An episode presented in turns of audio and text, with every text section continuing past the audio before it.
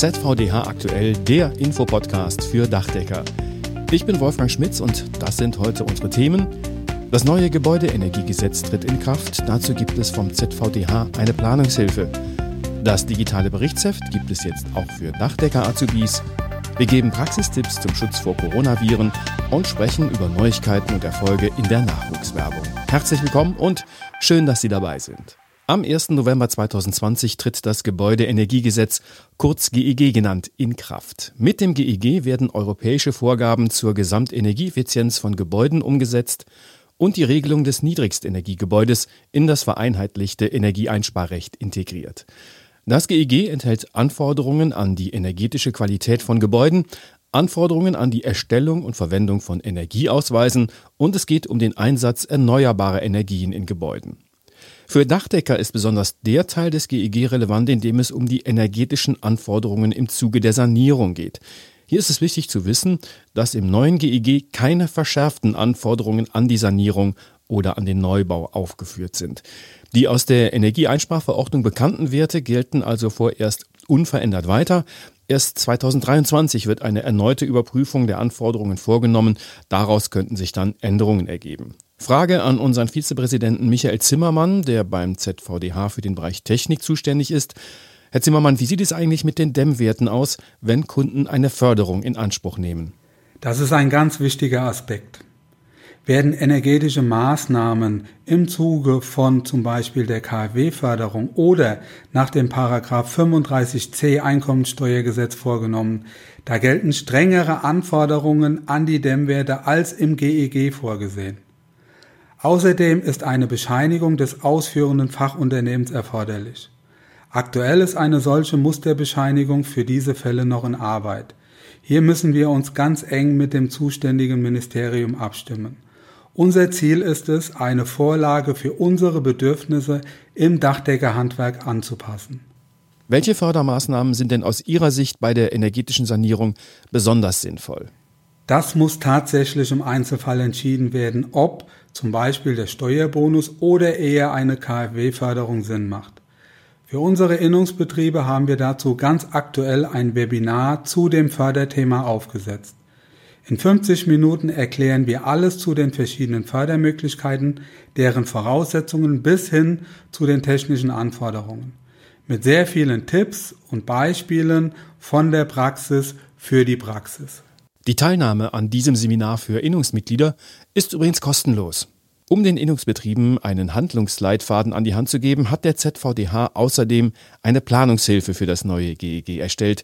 Die Planungshilfe sowie die entsprechenden Anlagen können im Mitgliederbereich auf der Webseite dachdecker.org abgerufen werden. Einfach und übersichtlich ein Berichtsheft führen. Das können Dachdecker Azubis ab sofort mit dem digitalen Berichtsheft. Das ist eine App, mit der anerkannte Ausbildungsnachweise erfasst und erstellt werden können. Das Berichtsheft ist nach Kalenderwochen mit Tagesübersicht und Stundenangaben strukturiert und zeigt immer den aktuellen Stand an, also in Arbeit, verschickt oder abgezeichnet. Beispiele geben dem Azubi Hilfestellung für das korrekte Führen des Berichtshefts und im Bereich Fachberichte findet sich ebenfalls ein Muster. Dort können dann auch eigene Fotos aus der Mediathek des Smartphones hinzugefügt werden. Der Ausbilder wiederum erhält am PC eine Übersicht der angemeldeten Azubis sowie der Wochen- und Fachberichte.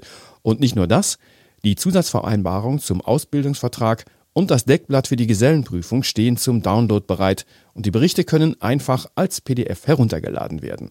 Weitere Infos wie Ausbildungsverordnung, UBL-Unterweisungspläne und der Ausbildungsknigge sind ebenfalls abrufbar. Die Verwaltung mehrerer Betriebe ist auch möglich. Rolf Fuhrmann, Geschäftsführer des Bundesbildungszentrums in Mayen zur neuen App. Keine schwierigen Handschriften mehr entziffern müssen. Nachkorrekturen sofort digital durchführen. Die Einträge im Berichtsheft per Klick freigeben oder unkompliziert sofort dokumentierte Rückfragen stellen. Dies sind nur einige der Vorteile, die für die Nutzung aus Sicht des Ausbilders sprechen. Die Auszubildenden können Darstellungen oder Fotos des Geleisteten sofort in das Berichtsheft integrieren und dabei das Medium nutzen, das ihnen so vertraut ist, ihr Handy. So kann ein Berichtsheft auch wirklich Spaß machen. Das digitale Berichtsheft ist ein Produkt der Rudolf Müller Mediengruppe und ist in enger Zusammenarbeit mit dem ZVDH entstanden.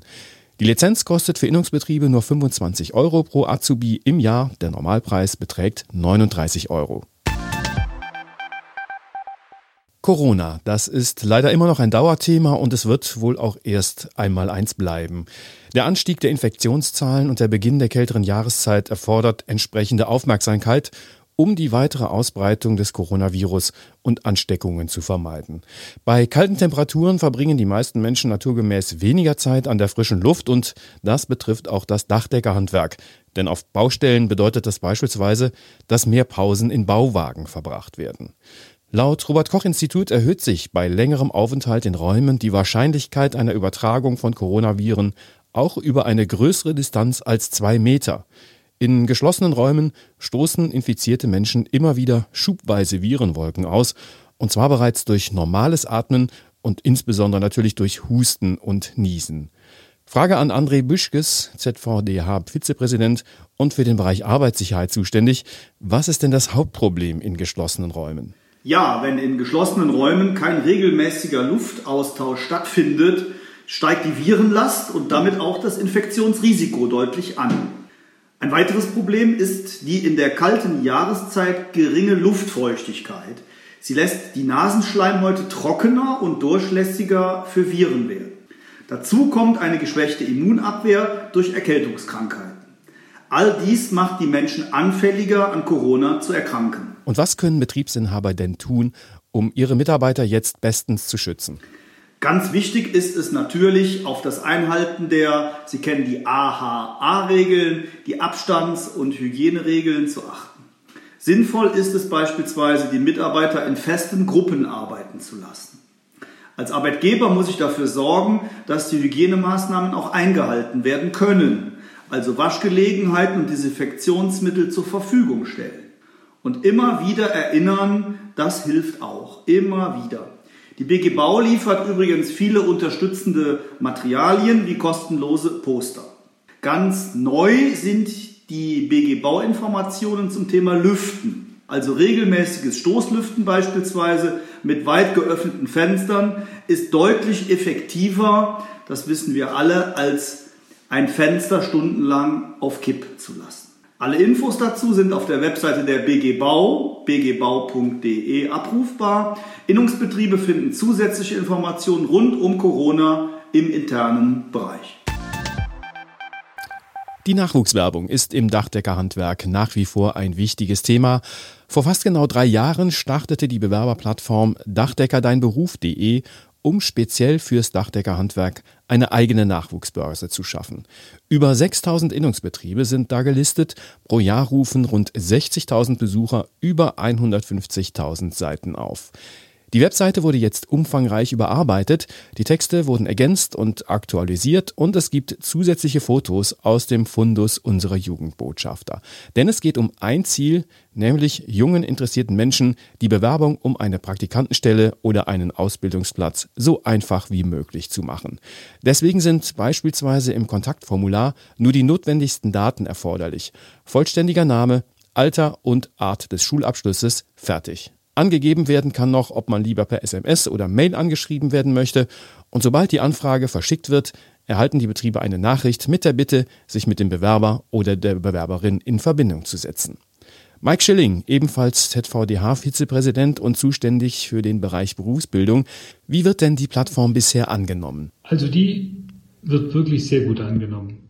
Wir konnten inzwischen schon über 300 junge Menschen, die sich fürs Dachdeckerhandwerk interessieren, als Azubi oder Praktikanten unseren Betrieben unterbringen. Ein Vorteil unserer Seite ist auch, dass sie nicht nur ganz einfach funktioniert, sondern auch Eltern und Lehrer viele Infos liefert. Leider glauben ja viele, Dachdecker werfen nur Ziegel aufs Dach. Aber hier erklären wir, dass das Dachdeckerhandwerk ein äußerst vielseitiger Job ist. Dank unserer Jugendbotschafter haben wir viele tolle Bilder und Filme, die ganz authentisch den Alltag der Dachdecker und Dachdeckerinnen zeigen. Denn der Beruf ist ja auch durchaus für Frauen geeignet. Das klingt auf jeden Fall nach einer Erfolgsstory. Wie sieht es denn insgesamt aus im Dachdeckerhandwerk, was den Nachwuchs angeht? Können Sie dazu schon etwas sagen? Wir haben gerade dazu eine erste Umfrage bei den Landesverbänden gestartet und ein ganz erstaunliches Ergebnis erhalten. In den meisten Bundesländern gibt es einen Anstieg bei den Azubi-Zahlen, bei einigen sogar mehr als 20 Prozent im Vergleich zum Vorjahr. Darauf sind wir natürlich stolz, vor allem wenn man bedenkt, dass Azubis überall händeringend gesucht werden.